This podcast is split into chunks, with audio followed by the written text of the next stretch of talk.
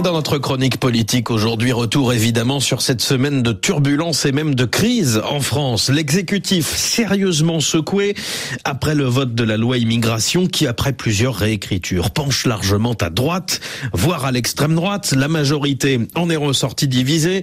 Le ministre de la Santé a démissionné. Sa collègue de l'enseignement supérieur a tenté de faire de même avant d'essuyer un refus. Et bonjour Pierrick Bonneau. Bonjour Julien. Vous avez suivi cette semaine un peu folle de l'Assemblée pour RFI.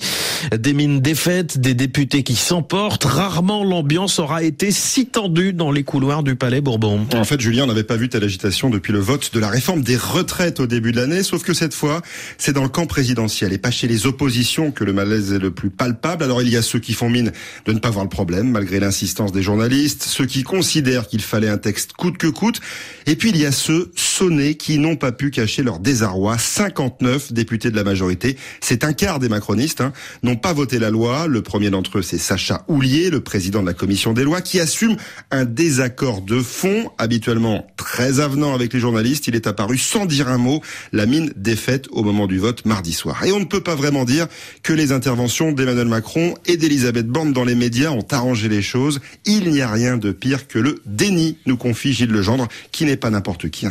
Patron des députés macronistes lors du précédent quinquennat. Et comment l'ont vécu les oppositions? À gauche, pas très bien, vous l'imaginez. C'est le mot dégoût qui revient le plus souvent quand on interroge les membres de la NUPES. On a même assisté tard mardi soir à un coup de sang du socialiste Jérôme Gage contre la députée Renaissance Monique Ibera juste après le vote.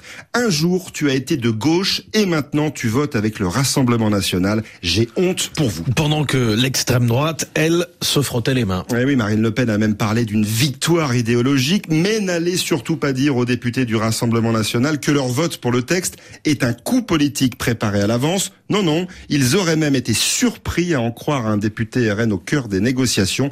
Vous auriez dû voir notre tête quand on s'est aperçu que les macronistes allaient voter nos mesures. Alors Pierrick, les fêtes arrivent à grands pas, les parlementaires vont pouvoir se reposer, ouais. plus de 15 jours, mais la rentrée risque d'être difficile. Si seulement cette pause pouvait durer jusqu'en 2027, me glissait jeudi une députée qui n'a pas attendu la fin de la semaine hein, pour rentrer dans sa circonscription, et ce n'est pas la seule. Les couloirs du Palais Bourbon sont bien déserts depuis le vote de la loi immigration, un champ de ruines selon les dires d'un membre de la majorité, sauf qu'il va bien falloir continuer avec potentiellement l'examen d'un texte sur l'AME, l'aide médicale d'État en janvier. C'est une promesse faite à la droite par la première ministre Elisabeth Borne de quoi rouvrir des plaies à peine refermées. Pierrick Bonneau, merci beaucoup. Très bonne journée.